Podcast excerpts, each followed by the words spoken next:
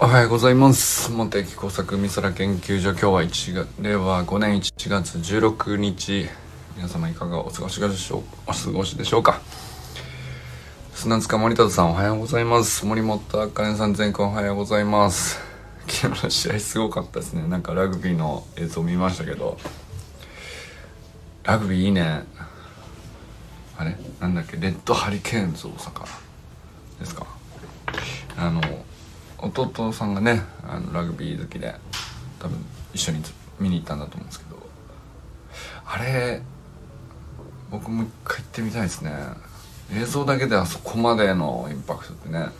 すげえなやっぱり。なんかサッカーと違ってあのジャンプの縦の動きがあるから3次元感がすごいよねなんか。そうなんかスポーツごとに見てどう楽しいのかってでだからどういう人が集まるのかとかもなんとなくになってるけど実は僕自分で分かってなくて本当は好きなんじゃないかみたいなやつってありそうな気がしましたね。うんなるほどと思って。ユジンさんおはようございます。えっ、ー、と山本健太さんおはようございます。山本健太さんの熱さを分かってくれる人が増えてほしいっていうのがねまあ一つの裏目的なんですよ僕は。このサロンの、えー、裏目的。そして昨日ね中島明さんがあのそれをねインストラクターのミーティングがあったんですかね。あかねさんおはようございます。やっぱあれなんだなその健太さんってあの全体を回すポジション取ると何ていうか巧みな人に見えちゃうんですけどやっぱ1対1になった時に本当のなんかあこの人こういう厚さがある人なのって1対1でやっぱり出てくるんでしょうねああいうのって。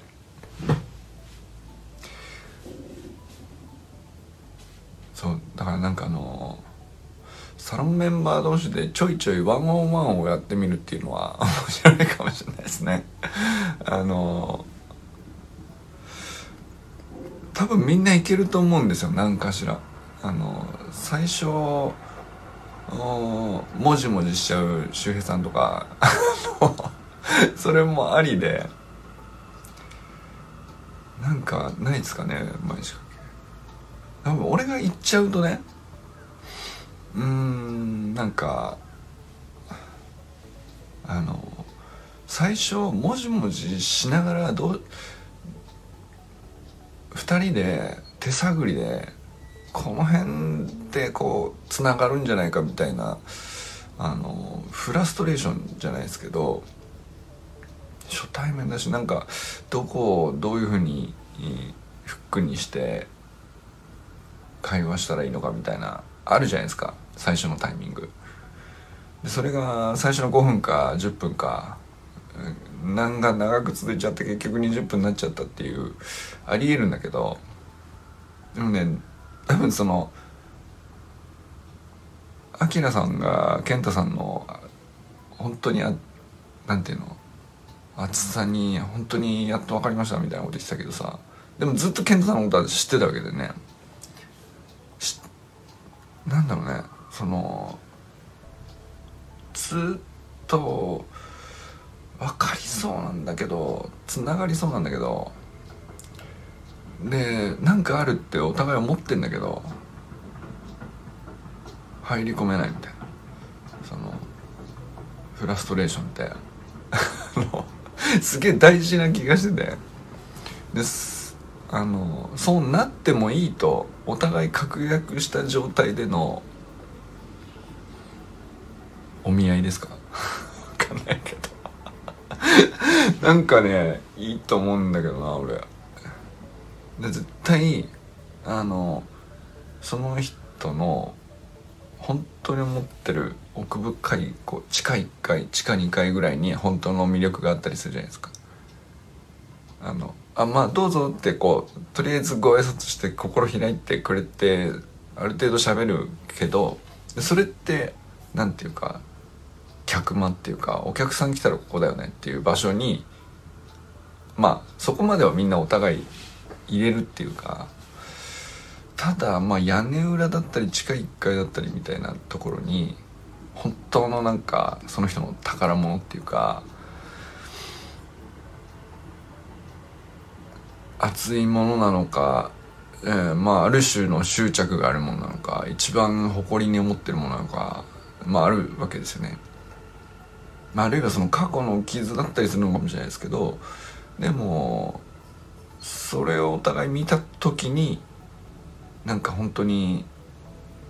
お互い絆っていったりすると思うんですよね。で多分そのアキラさんは昨日健太さんのそれに少し触れたんだと思うんですよ 多分ねあのどんな話したか全然知らないですけど今までずっと知ってたけどあオーナーが言ってた健太さんの暑さってこれだって分かりましたってあのおっしゃってたのはあそうそうそうそうそうってもうその一言だけで僕はこうピンとくるというかやっと分かってくれる人一人増えたっていう感じなんですよ。でいいよねって言いたいっていう。でこれは健太さんと明さんだけの関係の話ではなくおそらく、うん、全員の間に起こることだと思うんですね。でそれを起こすためにはワンオンワンがいいよねっていうただ無目的にあの黙々と1対1をこうやってなんかバテてきた時ぐらいにハッてなるっていう。最初のフラストレーション結構大事なんだよね。うまくはまんないな噛み合わないな、まあ、最初から盛り上がる時もあるかもしれないけどあのうまく盛り上がったりうまくスムーズに話せたり、すると意外と大体相手の客まで心地よく過ごしてるみたいな感じになっちゃってあの、まあ、別にドロドロしたところで見せなくていいんだけど 本当に大事に思ってるのはここにこうやってしまってるんだっていう地下1階に隠してあるもの。隠してるんじゃなくてしまってあるもの。そうそう。あの普段表に出す必要がないからあの大事にしまってあるっていうもんだと思うんですけど。それ本人も忘れてたりするんだよね。なんか別に隠してる気もないんだと思うけどでもなんか本当の魅力はそこにあったのねっていう。それに触れるにはあの多少なんだろうね。この時間ちょっとあの なんだったら逆に気まずいですねぐらいの時間が大事っていう気がしたりしますね。そんなことまでいかなくて普通にまあおしゃべりしてればいいと思うんですけど、まあ、大体の場合は8割方は世間話で雑談してでなんかふとしたフックを見つけて「えー、そうなんですか?」っていうところがある時突然訪れてそこからガーッと下がっていくっていう掘り掘り下げられていくっていう仕掛けが多いと思うんですけどあんまりねでもどうやればいいっていうフレームをあんまり思いつかなかったんですけど1対1になった時が大事っていうのはあるかもしれないですね、うん、と思ったりしたかな。健太さんとあきらさんのやり取り見て単純に想像で喋ってるんですけど、うん、だからあの僕と周平さんとか僕とユージンさんとかもあのスタイフでなんかよくわかんないけど対談モードっていうのがあるから試しにやってみようっつってあのやってみたことがあるんですよ。お互い1時間ぐらいそれぞれ喋ったと思うんですけどあれがめちゃくちゃ良かったですよね。周平さんなんかもう酔っ払っててこっちから話しかけても全然帰ってこないみたいな 状況だったんだけどでもなんか後半グーッときてあのお互いあそれがいいってたかったしやりたかったし今こういうことなんだっていうのがほんと最後の10分ぐらいにギューッと来た感覚があるんですよね。でそれユージンさんもそうなんですよ。ユージンさんもスタイフでなんか何気なくこう午後1時間ぐらい暇だったから試しにやってみませんかみたいなほんとなんか軽いノリで喋ったら最初の方何を話してたかどんな雰囲気だったかもあんまり覚えてないんですけどなんか最後の最後でそれこそこの今のサロンのメインコンテンツであるユージンさんのニコマコス倫理学の話になってでもそれ話したもんほんと最後の3分ぐらいですからね。確かねユージンさんとギュッと深まったみたいな。瞬間をこう今でも覚えてるんですけど。1対1やってみますか今度。みんなで。順番にそれぞれ。ランランダムがいいんですかね。砂塚さんと1対1とか楽しそうだななんだろう。あと清水さんと1対1とか。小山さんと1対1とか。まあ多分その最初はそれぞれあのおうん。まあ小山さんだったら出汁の話から入ると思うんですよ。途中でしたね。ごめんなさい。あの「おはようございます」の途中でした。山本健太さんも言った。清水信之さんおはようございます。で修華さんおはようございます。えー、中村修平さんおはようございます。山田友人さんおはようございます、えー、中島明さんおはようございます。そしておめでとうございます。やったぜインストラクター。そして佐藤直君おはようございます。小山愛さんおはようございます。あのー、小山愛さんは入ったばっかりなんで特にうんこのサロン何なんだろうが一番あのまだ手探りだと思うんですけど、えー、おそらくまだこの4ヶ月立ち上げて4ヶ月の中で、えー、このサロン何なんだろうはオーナーの僕もそのラインにいるんであのだからそういう意味ではですねこういうふうにしたいなの一人一人がこう10人1票ずつ持ってるわけですけどその1票は結構なんていうか効力が大きくて、えー、まあ出汁の研究したいはある意味でその研究所において明確にこの研究がしたいの第1号だったりするんで。そうっすね。あのなんでしょうね。こう周りを見て様子を伺う必要がある意味ないのが一番今このサロンの環境としてはいいとこかもしれないです。小山さんにとっては。一番自由に一番やりたいようにこの閉じたフィールドをあの最も有効に使うにはこうすればいいっていう、えー、まあそうですね。だから小山さんのニーズはすごい僕にとって大事ですね。でそれに応えるっていうのが、まあ、このサロンを作っていく上でまあなんかその結構柱になるかもしれないですね。まあそんなにこう圧をかけてるわけじゃないです。あのかかっちゃってるかもしれないけど。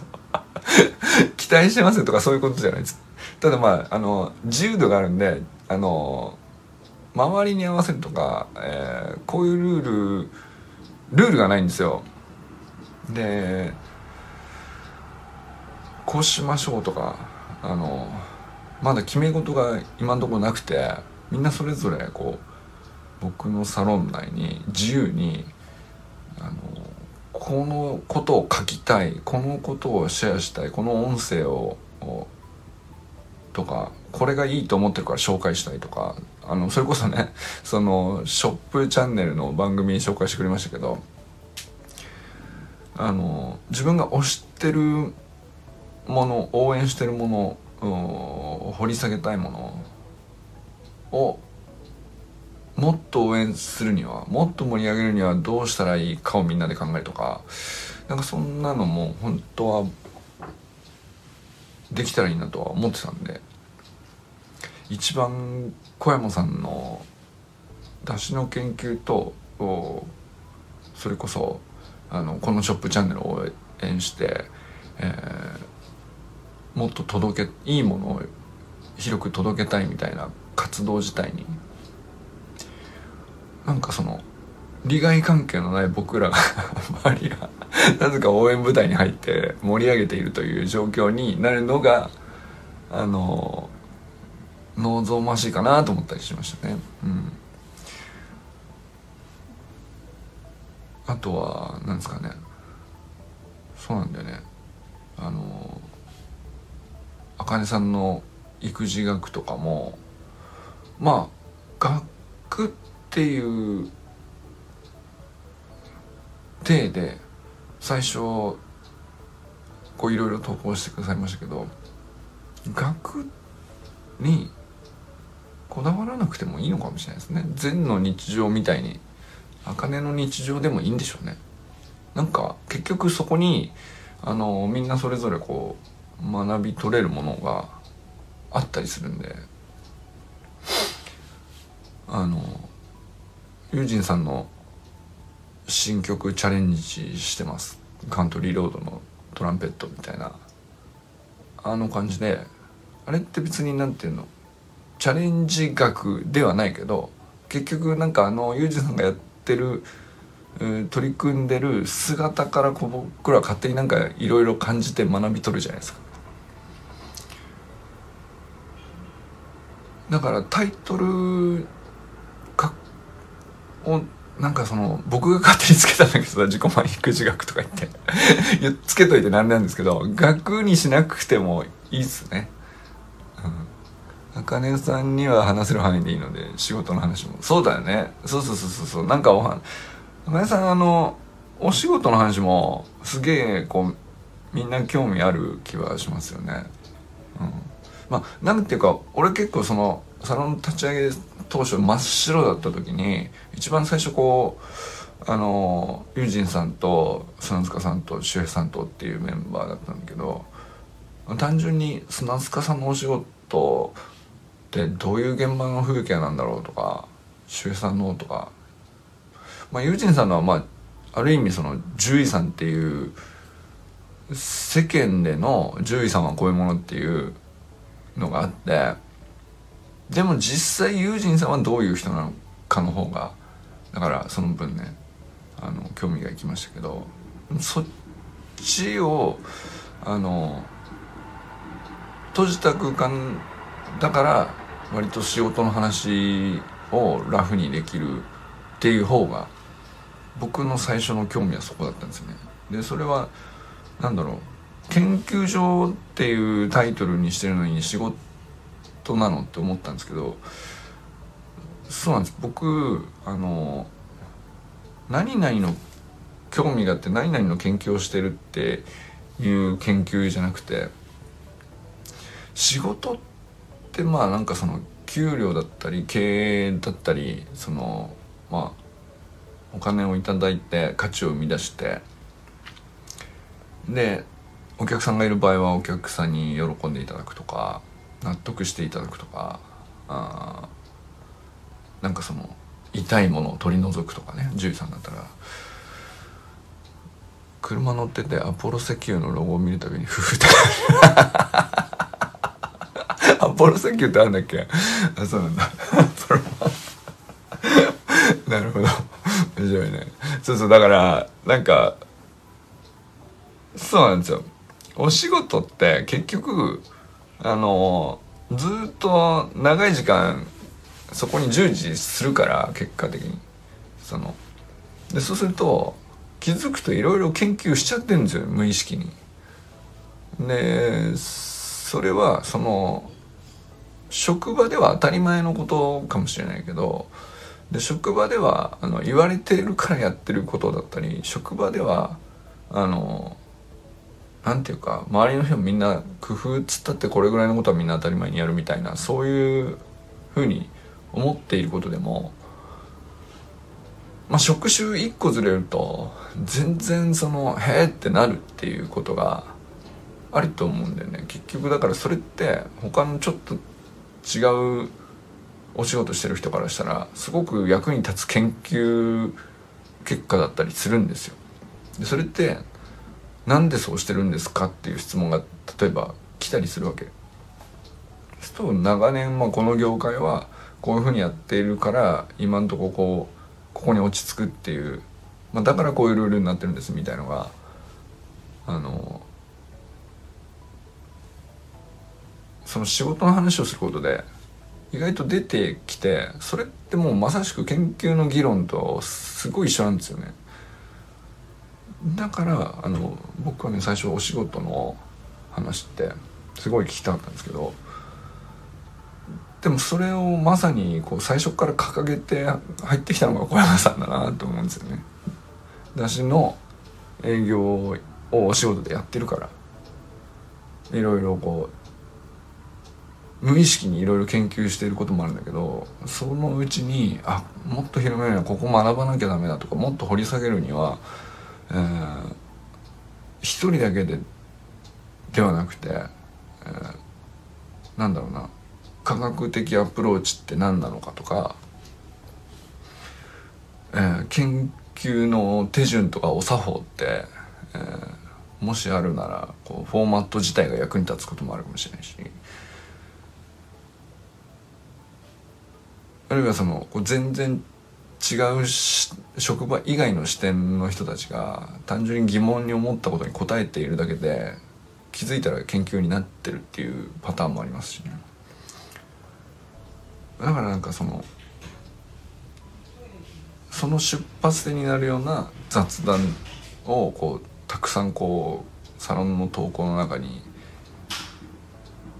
アポロマンのどうでもいい話でも本当いつ種になるか分かんないからね だから俺はいいなと思ってるんですよねどうでもいい話がねほんとね気づいたらプロジェクトになっちゃってるみたいなのを割と僕もこう研究現場で体験したことがあるんですよね。ちょだなんかさほど重要でもない会になんかわざわざこれ出張する意味あるかなみたいな感じで出かけてってまあ会ってまあじゃあせっかくだから飲みますかっつって飲み会の席で喋ってるうちにとってもいい話ばっかりしてたんだけど最後の最後で「えそれってやった方がいいんじゃないの?」みたいなことが起こるわけ。それってでもじゃあその、えー、昼間の会議いらなかったのかっていうと、うん、なんていうか布石になってたりするんですよね。で飲み会でのどうでもいい話とかも全部こうなんとなく布石になってて最後パチッて合うみたいなことがしばしば起こるんですよ。でそういう時のプロジェクトってすげえハマって本当にうまくいくっていうかあのなんあれが何でうまくいくのかちょっと不思議なんですけどあの体験をねなんかうん、このサロンでまたこう自分の気象学の研究以外の何かしらで再現したいなっていうそういう欲求なんですよ。そういう欲求でサロンを運営してる感じがします。今のところ。ポリシーってことじゃないですよ。なんか起きたらいいなぐらいなんですけど。あの清水さんが車乗っててアポロ石油のロゴを見るたびにフフってなるようになってしまったことがあのまあこれもどうでもいいっちゃどうでもいいことかもしれんけど でもわかるじゃんみんな。あ確かにそうなるねっていう。でそういう風になった者同士だけが最後見つけれるなんかがあるんですよね。でだからこのどうでもいいことの積み上げがどう振りで聞いていくのか全く分か誰も分からないでこうアドリブの演劇をずっと繰り返してんだけど最高の最後このうちこいつが決めるしかないみたいな状況がもうなんか偶然起こり得るっていう。でもその場のみんながそれをこう共有してるみたいなおそらくそういう感じ。なんかだからテーマとかあの決めてない即興演劇をずっとやり続けてる感じに近いかもしれないですね。そういう意味では。でもや演じてるうちにだんだんこう自分のポジションが決まってきてさあの清水さんはコメントを打ったりとか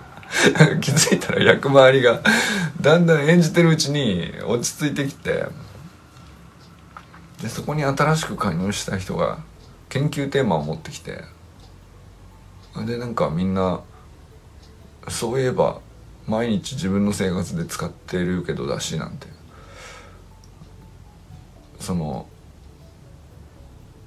生活の見え方が変わるっていうか。なんか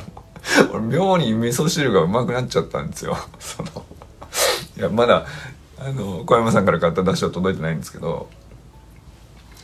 出汁の研究かっつっていろいろなんかアミノ酸だろうなんだろうっつって調べてるうちに。あの今までと同じように作ってたお味噌汁が普通になんかうまくなうまく感じるようになったんですけど。これだけでもねなんか来ていただけてよかったなってなりますよね。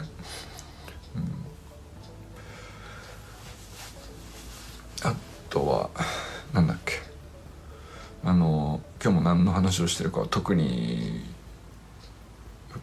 フラフラしてる感じありますけど。あと誰か喋った俺。なんか善くんの話とかまあ善くん善くんお留守番だったのね。その長井のラグビーの試合ね。お母さんと弟さんで見に行ったけど。面白いね。あのタイトルでどうした？と思ったけど。全然その どうしどうもしてなかったっていう。どうもしてなかったねっていう。そんな話だったな。あとはなんだっけ。アポロマンは22回目は昨日だったもんね。だからまあ いいんだけど。アポロ石油ちょっと探そう。ど近くにあるかな。近くにあるかな。わかんない。今日もじゃあ俺はアポロ石油とを探してあの 笑顔になるなる一日にしようかなと思います。今日は皆さん誰と笑いますでしょうか？今日も良き一日をお過ごしください。じゃあね。清水さんありがとうございます。